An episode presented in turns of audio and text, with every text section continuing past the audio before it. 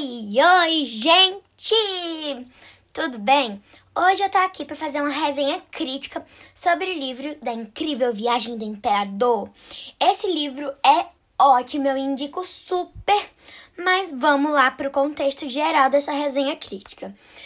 Eu gostei muito, mas muito dessa história. Ela é muito legal.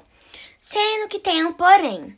Os desenhos dela não são como eu esperava, porque pelo título A Incrível Viagem do Imperador, achei, uau, um livro super incrível. Deve ter desenhos incríveis, mas não foi algo lá que me impressionou. Claro que os desenhos foram ótimos, mas não foi bem o que eu imaginava. É, é porque muitas partes estavam desproporcionais a outras partes. Por exemplo, o nariz estava muito grande para o rosto. O olho, às vezes, tinha uns que estavam muito pequenos. Então, não foi o meu favorito, né? O meu ponto favorito. É, ela conta sobre o imperador da Roma antiga, não é da Roma atual, ela é da Roma antiga, que viaja no tempo e conhece várias épocas, tanto antes de 2020, enfim. E, gente, sério, essa parte foi a minha favorita.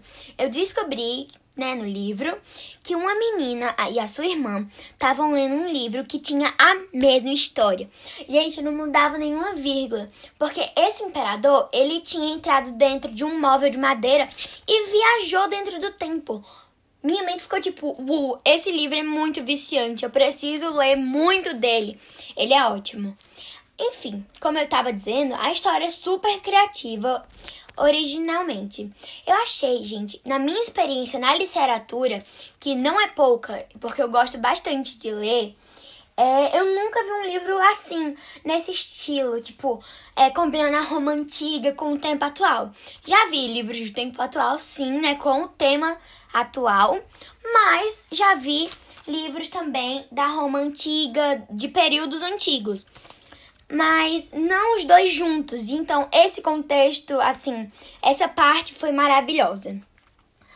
É, enfim, como eu disse, né, que tô dizendo, eu adorei o contexto em geral, tanto o livro, é, você pode ler em duas, dois estilos de plataforma diferentes. O livro que é, a gente segura, a gente não fica descendo, sabe? Um livro normal ou você pode acessar em alguma plataforma de, de leitura que também tem. A plataforma que eu usei foi a Árvore de Livros, que é muito boa e tem outros livros super criativos.